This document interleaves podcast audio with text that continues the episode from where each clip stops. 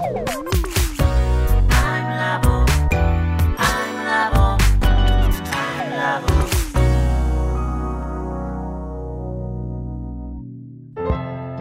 田智久のアイムラボアイデンティティ研究所。私は何者なのかそれは人類にとっての永遠のテーマ。15年の歳月をかけ開発された統合された究極の私と出会える技術アイミング。不確実性の時代を生きる次世代リーダーのためにアイデンティティの本質について語り尽くします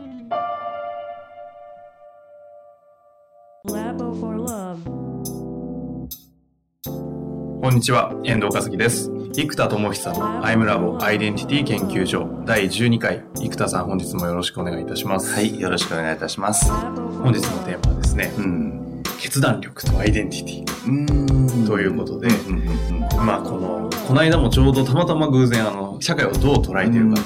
まあ、不確実性というテーマでお話しいただいた中で、うん。世の中にはこう決断をする能力っていうのがどんどん僕たちはそがれていっている。一方で、あらゆる情報が入り、うん。決断しなきゃいけないような機会っていうのはどんどん膨らってる中で、うん。決断力はでもおどんどん能力として落ちてしまっているっていう話があったんで、うんちょうどリンクするんですけど、はい。まああえてなので今回は決断力とアイデンティティというのをどう捉えてるかというお話をお伺いしたいんですけれども、なるほど。えっと、ここに対しては、まあ、まずちょっと仕事、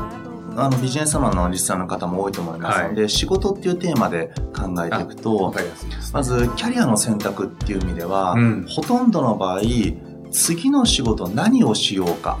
っていう形で、仕事探しをしちゃうんですね。もしくは会社探しをしちゃいます。でもそうすると例えば仕事探していくといや今までもプログラミングの仕事やってきたから仕事探して考えるといやまあ別に IT 会社なんか100社も200社もいっぱいあってまあどこでもある意味いいかなみたいな。で会社探しをしていくとその会社の方向性とかいろんなものを見ていってあそれ面白いと思ってやってみようと。え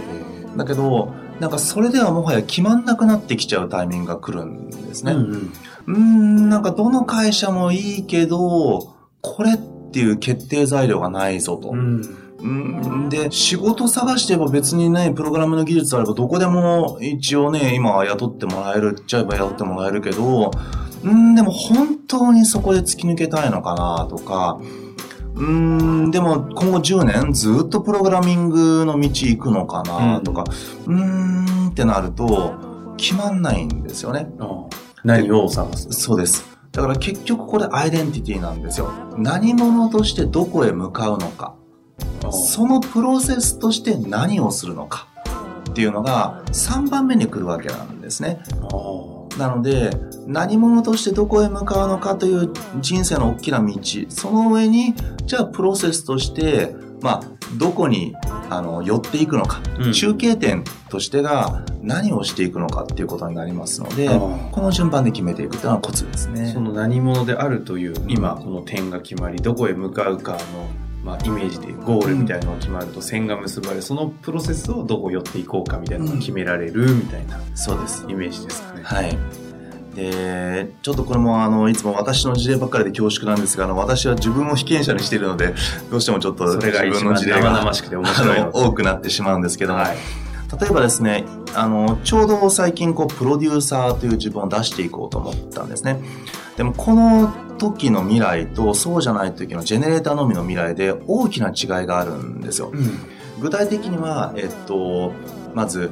ジェネレーターのみで突き抜けようと思った時に、以前、エッセンシャル思考という本を読んでですね、これもむっちゃいい本なので、ぜひ皆さん読んでほしいんですが、えドラッカーさんと、えービジョナリーカンパニーという本を書いた、あの、ジム・コリンズさんのはい。対話みたいなのが中に紹介されていてですね、そのジムさんがですね、今後会社をどういうふうに伸ばしていくか、そして本をどうやって書いていったらいいかみたいな相談をドラッカーさんにしたと。で、そのドラッカーさんは何と言ったかというと、偉大な企業と偉大な思想、両方残すことはできないんだ。っていうことを言ったと。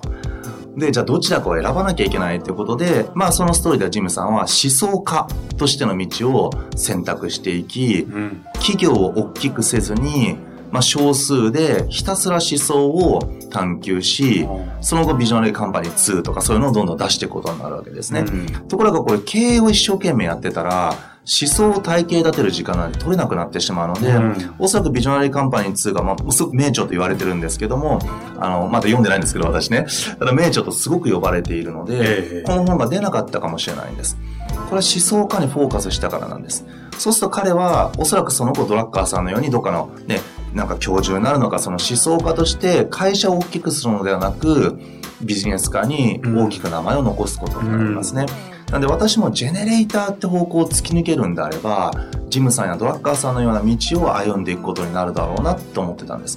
つまり企業を大きくするというビジョンはなくなり、基本的ないかに本を出して世界に広げ、自分が研究開発のみに時間を費やしていくのか、その道がいいだろうなと思ってたんです。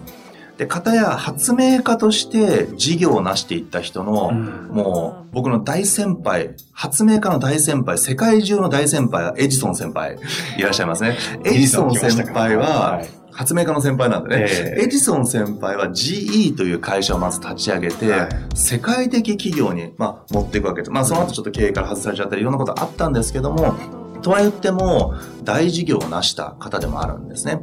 で、そうすると、私の中でもあの、ウォールド先輩という方もいらっしゃってですね、ウォールド先輩はある種の発明家であり、クリエイターなので、ウォールド先輩も自分が、えーっと、例えば、漫画家ではなくて、ちゃんと事業家としての、うんうんうん。あの、ウォールドディズニーっていう大きな会社をはいはい。作っていかれたので、発明家から事業に転ずるパターンもあるなと思ってたんです。うん。なんで私の中では当時は、ジェネレーターとして突き抜けるんであれば、まあ、ジムさんとかドラッカーさんみたいな道ですし、もし、発明家ではなく、もっと発明家かけるイノベーターとか、発明家かけるプロデューサーみたいな方向で行くんであれば、事業を作っていくことになるので、うん、その、エジソン先輩みたいな会社のサイズに持っていくストーリーを描くのか。なるほど。で、これが実はつい本当に1週間ぐらい前まではもうジェネレーターで突き抜けようと思ってたので、うん会社を大きくするとか会社を経営するって発想は全く、全くないというと語弊がありますが、あまりなかったんですね。で、もうここからは、正直、えっと、今はジェネレーターとしての開発時間を抑えるだけのキャッシュフロアも作れているので、うん。もうひたすらスポンサーなしで僕一人研究所ができるんですよ。で ひたすら研究し続ければいいし、うん。研究してると正直あんまお金使わないんですね。うん。家にこもってコーヒー代と、あの、まあ、パソコンはね、2年に1回買えばよかったりするので、まあ、それだけだったりするので、意外とコストがかかんないので、えまあ、本当にひたすらもうその道は、行こうと思えば、ひたすら本書き続けたりもできるので、えいけるんですね。ところがここ最近プロデューサーっていう自分が出てきたので、うん。そうするとイノベーターをからさらにプロデューサー、イノベーターだけだったらぶっちゃけ実は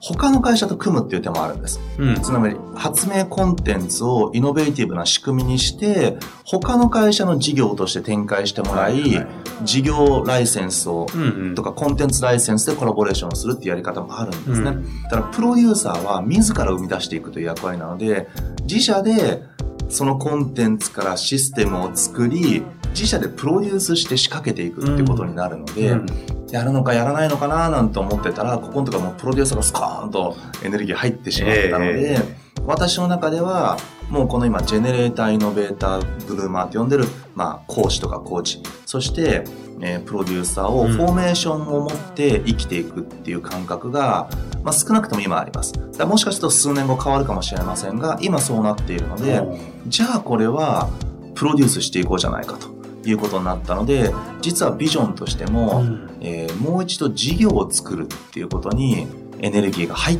ていくんですね。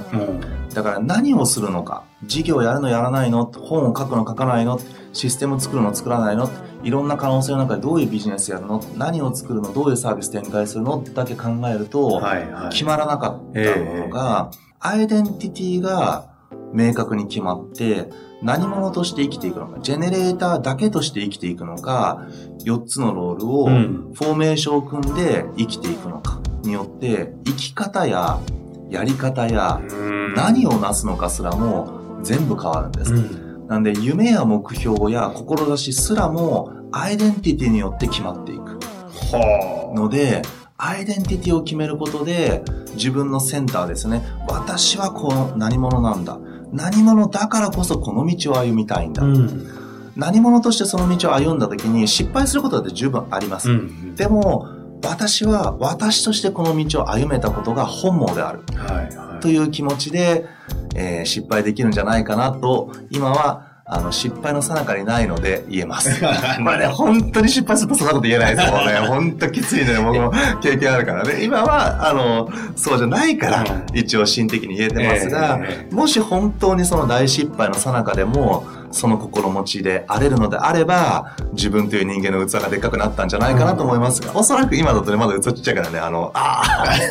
あ、だいぶ苦しむと思いますね。はい。あまあ、それも、あの、楽しみにしながらね、また、はい。統合していただきたいところなんですけど、はい。ちなみにその、この間もあった、アイデンティティダイバーシティっていう言葉がうま、あの、ちょっとおお聞かせいただいたように、うん。今の話って、ジェネレーターとしてのうん。生田さんでいくと、ウォルトさんとか、うんエジソン先輩ですけど、うん。あ、じゃあ違う違いますね。あ、それもそうです。彼らも発明家としての先輩でもあり、はいはい。発明家かける事業をやった先輩たちですあね。、そうかそうか。はいで、その一方で、さっきのあの、ジム・コリンズさんとか、うんまあ、ドラッカーさんのような思想家としての方向に行くのもあるのじみで突き。抜けてますね、彼らこれは、生田さんの中で、プロデューサーっていうものがあったから、押し上げて、どっちかというと、エジソン先輩側の方にこう、プッシュをされるというか、そっちの選択を取れるということですか？そうですね。プロデュースをしていくっていうのを決めたので、やっぱりプロデュースをしようとすると、ビジネスとしてもちゃんとキャッシュが回っていかないと、いいものを生み出せないんですよね。はい。私結構何でもこだわっちゃうたちなので、確かに。どうしてもこだわるはいとコストがかかるんええですよ。ええでしかも、またこだわりが、イノベーターとしてのこだわりが、人類に届くものにしなければいけないのええで、高額なものでは世界に届かないと。いつしか誰もが手が届く金額に行った時に、それは世界中の人たちのイノベーションにつながっていくっていう考えがあるので、できる限りハイクオリティなものを、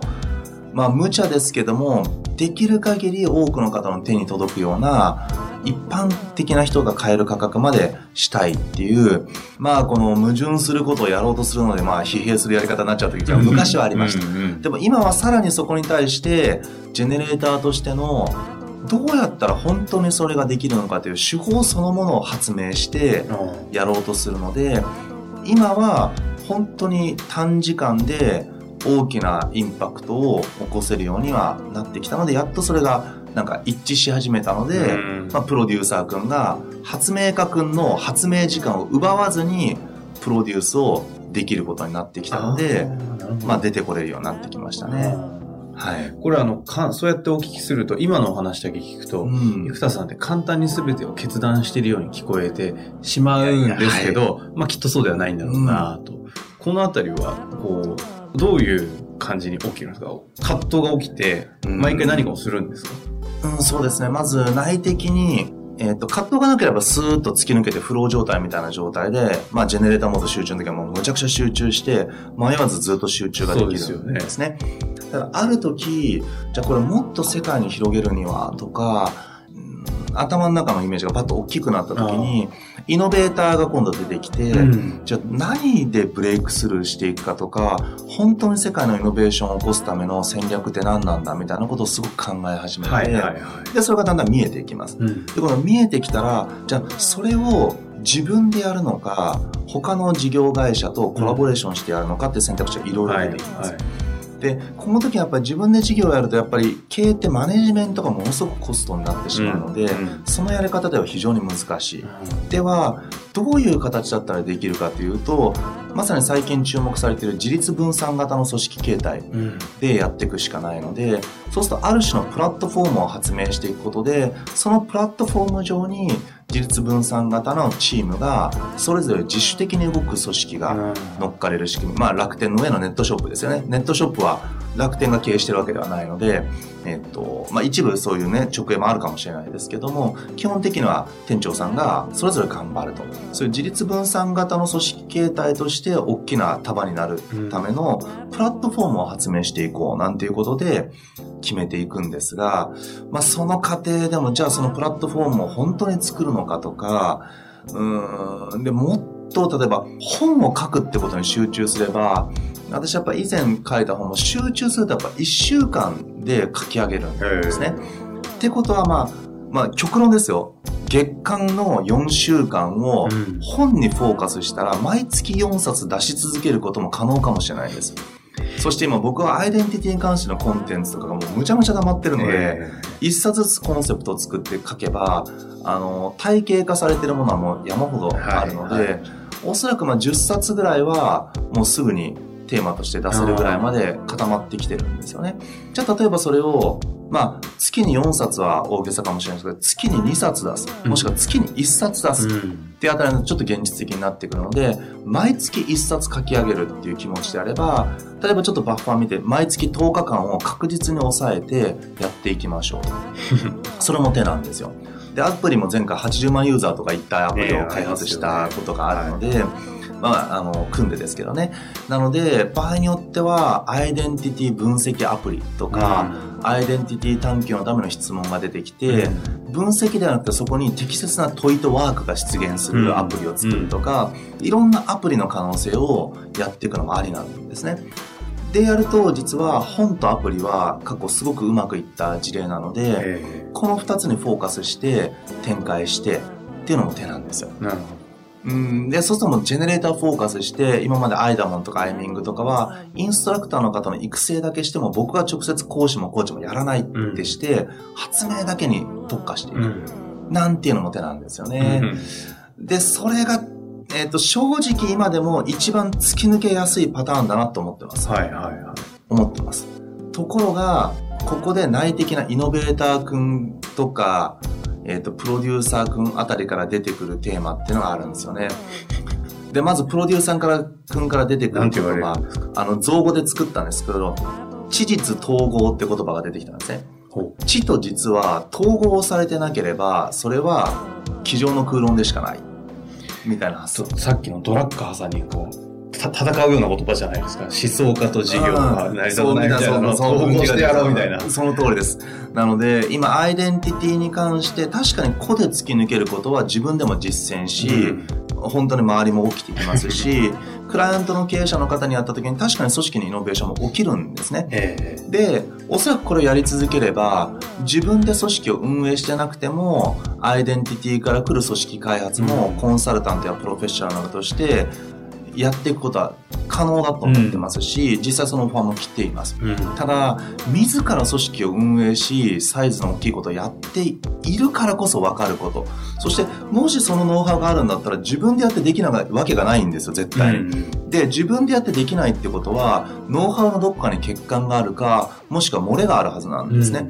ということを自分でやってできなかったら、人にやるっていうのは、はなんか外からワイワイ言うと、ある程度もっともらしいことが言えたり、もちろんそれで成果が出るパターンもむちゃくちゃあるんうんです。うんでもそれはあくまで成果の一部が自分の何かしらかのコンテンツで提供できたんだけど、何かが抜けてると、例えばその経営者が、例えば1から5の能力があって、僕のコンテンツは7から8が提供できたことでうまくいきましたと。うんところがじゃあ同じように他の経営者にやった時には、他の経営者は実は1から5で1から2が強いのと、なんか10から13がむちゃくちゃ強いと。はい。で、僕のコンテンツが7、8みたいなものを提供すると、噛み合わないので、実は機能しないってことが起きるんですね。うんじゃあ一体何があれば本当に機能するかは実践してやってなければ絶対わからないので、知実統合っていう概念が出てきた時に、これはあのそのプロデューサーシップの一個なんですけども、それがやらなければ、本当のものってできないよねっていうのがプロデューサーからパコーンと出てくるジェネレーター君も確かにねみたいな風になっちじゃうわけです実証してやろうじゃないかと。はい。で、イノベーター君も、いや、コンテンツで確かに素晴らしいものの社会に行くかもしれないけど、最後の最後、人が動かないものは、本当に結実しないし、時代を越さない。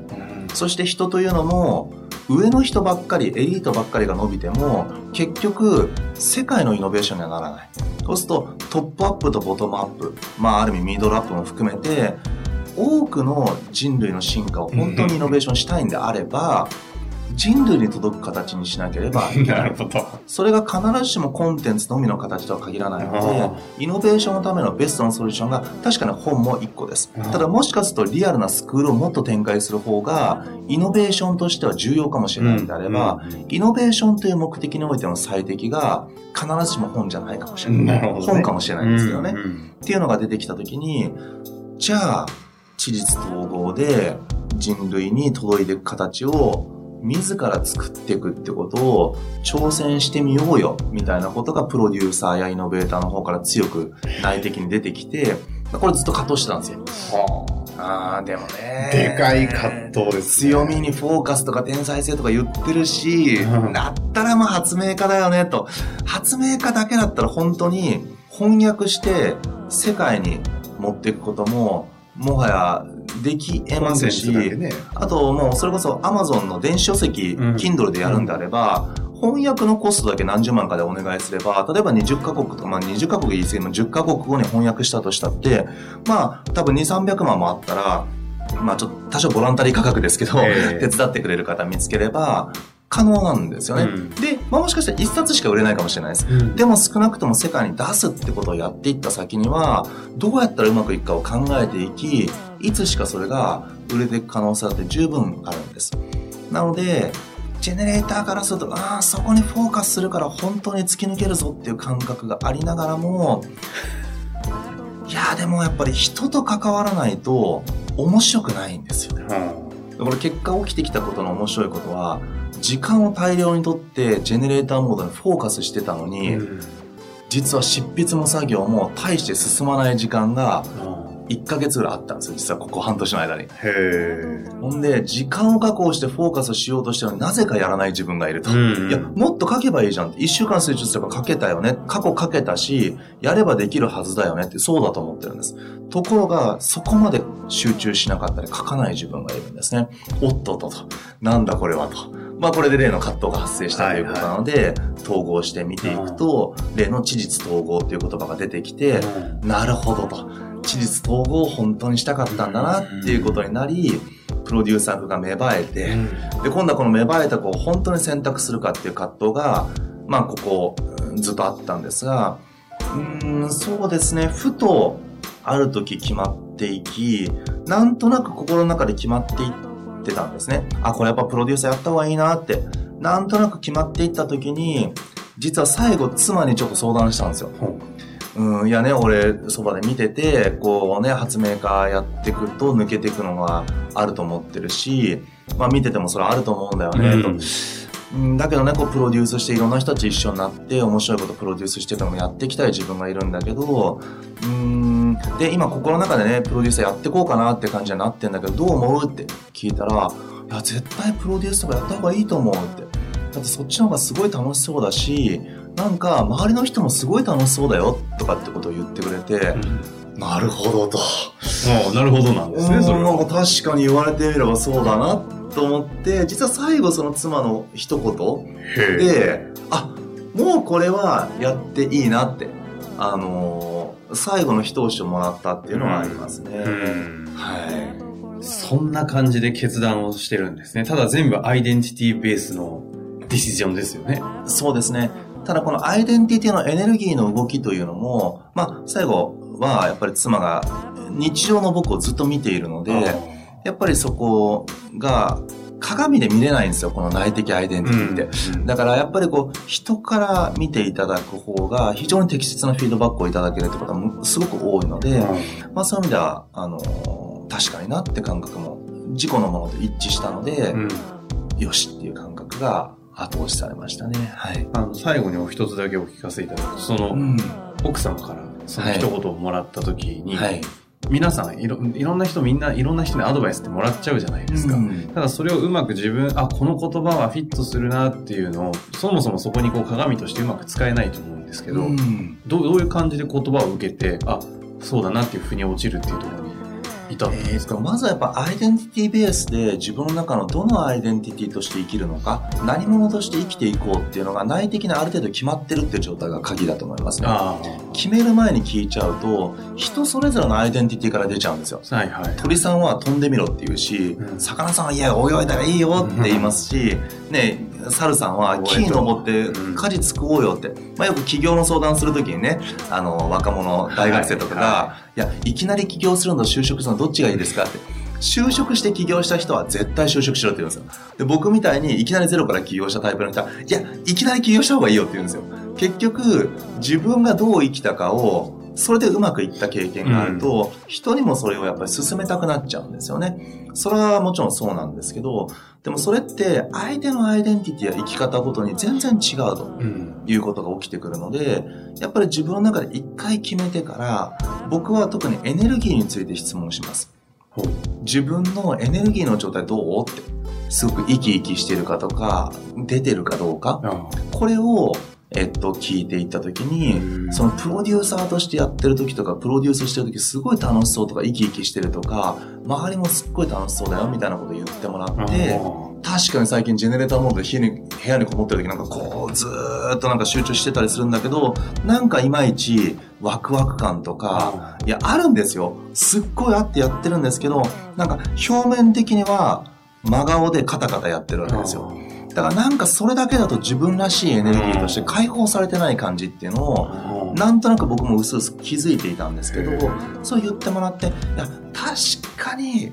なんかもうできるできないじゃなくて、これ価値だよねって、面白いよね、これ作ろうよとか言ってる自分って、いや、確かに自分っぽいし、そういう自分を、こう、なんだろうな、求めてくれてる人もいたなっていう感覚を感じて、決まっていったって感じですね。ああ、はい。じゃあ自分の中でのアイデンティティベースで決めた上で、ね。その鏡として見てもらうものはどっちかというとエネルギーがどうなのっていうのを。チェックするって感じなんだ。あ結局これがガソリンというか、あ。エネルギーがないと最強のフェラーリでもあのなんでしょうね。ガソリン1リットルしかないとビューンって言ってスーンって止まっちゃうので、このエネルギーが高い例えばエネルギーが高ければ軽自動車ってどこまででもいけるわけですよね、でもエネルギーが高いのとそのロールごとの、まあ、性能の高さうん。みたいなものやフォーカスの状態。だフォーカスすることでもしかすると意外とエネルギーが下がるっていうジレンマが起きるんですよ。これは結構難しいんですよね。フォーカスすべきなのに、絶対エネルギーが下がってしまってフォーカスしたことによって。で、結局動かないんだったら、分散するけどエネルギーが10倍になったら、うん。例えば4つに分散するけどエネルギー10倍だったら、実はトータルでいくと1個1個に2.5エネルギーが注がれるので、ハイパワーだったりするってことが、はいはえー起きえちゃいます。い。前回のお話にあった海外の方で間も展開するっていう話、それに通ずるわけですで、ね。これは現代のテクノロジーがゆえに成り立つという話です。一昔前はそれやったら完全な分散です。はい工場何個も作ったら投資回収絶対不可能なので、えっと、現代の投資リスクが低い。特にコンテンツの場合は、えっと、最後、マイナスになるのは僕の作業コストの時間だけなので、リスクが非常に低く、かつ世界に届ける手段がインターネットによってあるという現代においては、場合によっては分散戦略というのが機能し始めてくる。ので、もしかするとフォーカスという概念のフォーカスの仕方が変わってくる。事業内容のフォーカスではなくて、実はコンセプトのフォーカスこそが一番の鍵なんじゃないかなっていうのは僕の今仮説として強く出てきてます。はあ。ちょっとそのあたりをお聞きしたいのと、はいどこかのタイミングでさっきのエネルギーの話、ちょっとテーマにしたいですね。はい。よくエネルギーが大きいとか小さいってバクッと表現はしますけどう、ん生田さん的にそれをどう捉えてるか、かなり体系的に理解されていると思うので、ありがとうございます。どっかのタイミングでそのテーマ扱わせてください。あありがとうございます。じゃあ本日もありがとうございました。はい、ありがとうございました。